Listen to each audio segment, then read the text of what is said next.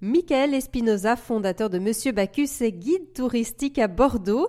Il y a posé ses valises en 2014 après avoir travaillé dans le tourisme un peu partout dans le monde. J'ai eu la chance d'étudier un bac plus 5 en tourisme et développement environnemental à Quito et Galapagos en Équateur, euh, de là où je viens aussi. Donc euh, du coup, euh, grâce à cela, j'ai eu l'opportunité de voyager un peu partout dans le monde et avoir des expériences en, voilà, en Europe la plupart, en Grèce notamment trois ans, en Autriche un an, après en France pendant voilà, les dernières, je pense, 12 ans en France. Et puis aussi, j'ai eu la chance de travailler aux États-Unis, en Équateur et en étant euh, guide accompagnateur un peu partout. Le projet euh, de balade touristique à vélo, mm, pour ma part, né en 2015. Mais alors pourquoi le vélo? Euh, bah, Parce que c'est un système de moyens euh, alternatif, pour, à mon avis, la meilleure invention que l'humain a faite. Voilà, je suis passionné du vélo depuis toujours. voilà, j'adore faire du vélo et donc de plus en plus, le vélo à Bordeaux et dans le monde commence à se développer.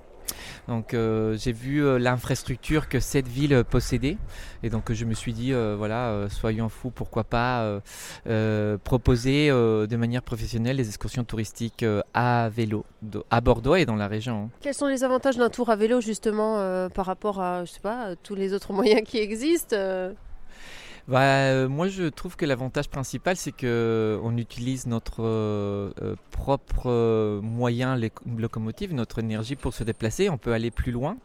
voilà, on fait du sport au même moment qu'on fait un tour. Hein. C'est assez intéressant. Et puis, ça permet aussi euh, de, que les gens se rendent compte que le vélo peut être un moyen alternatif au développement euh, de l'économie locale. C'est-à-dire on peut utiliser les vélos euh, pour faire absolument tout. Il y a beaucoup de gens qui commencent à travailler à vélo, notamment la logistique. On peut utiliser le vélo pour absolument tous les, les, situations. J'ai assisté à un festival euh, tous en selle et donc j'ai vu des films euh, justement et c'était très intéressant car euh, il y avait une bande symphonique dans l'est de la France qui faisait ses déplacements pour aller faire une tournée d'été voilà côté Lyon et aussi euh, côté suisse. Et donc euh, voilà, en, fait, si on vraiment, si on veut, si on est vraiment engagé, on pourrait utiliser le vélo pour euh, développer absolument tout ce qu'on voudrait toutes ces années où vous avez pratiqué quand même depuis 2018, même un peu avant, est-ce que vous sentez qu'il y a de plus en plus d'intérêt pour le, bah, le tourisme à vélo quoi?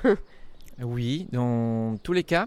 Sachez que depuis que j'ai commencé à faire euh, des excursions touristiques à vélo dans la région bordelaise, euh, bah, j'ai fait mes statistiques. Hein. donc, euh, je pense que depuis 2015, quand j'ai commencé à faire justement les excursions à, vélo, je pense qu'il y a une fréquentation de moins 60-70% de plus qu'au début.